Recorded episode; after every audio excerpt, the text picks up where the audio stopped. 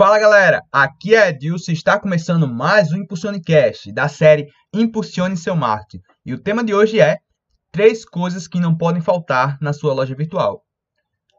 Conteúdo de qualidade para atrair compradores, utilizar marketing de conteúdo para atrair novos compradores é uma das maneiras mais eficientes de se gerar lucro com uma loja virtual. Apesar de ser uma estratégia mais complexa e lenta, se comparada a anúncios, em longo prazo, há uma atração e retenção maior de clientes. Além disso, seu uso auxilia no melhor posicionamento da empresa nas ferramentas de busca.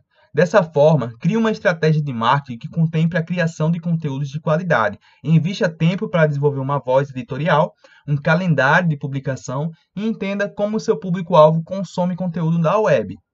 Isso fará toda a diferença na maneira como sua loja virtual será encontrada na web.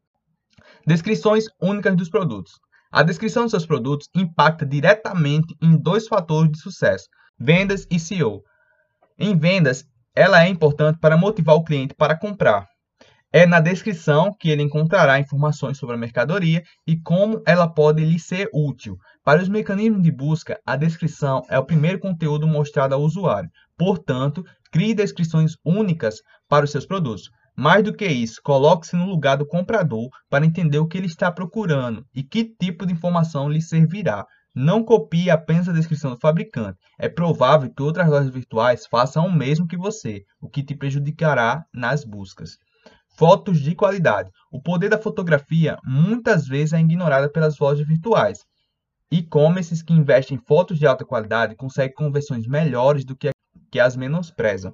A partir das imagens do produto, seu cliente terá mais segurança para adquiri-lo.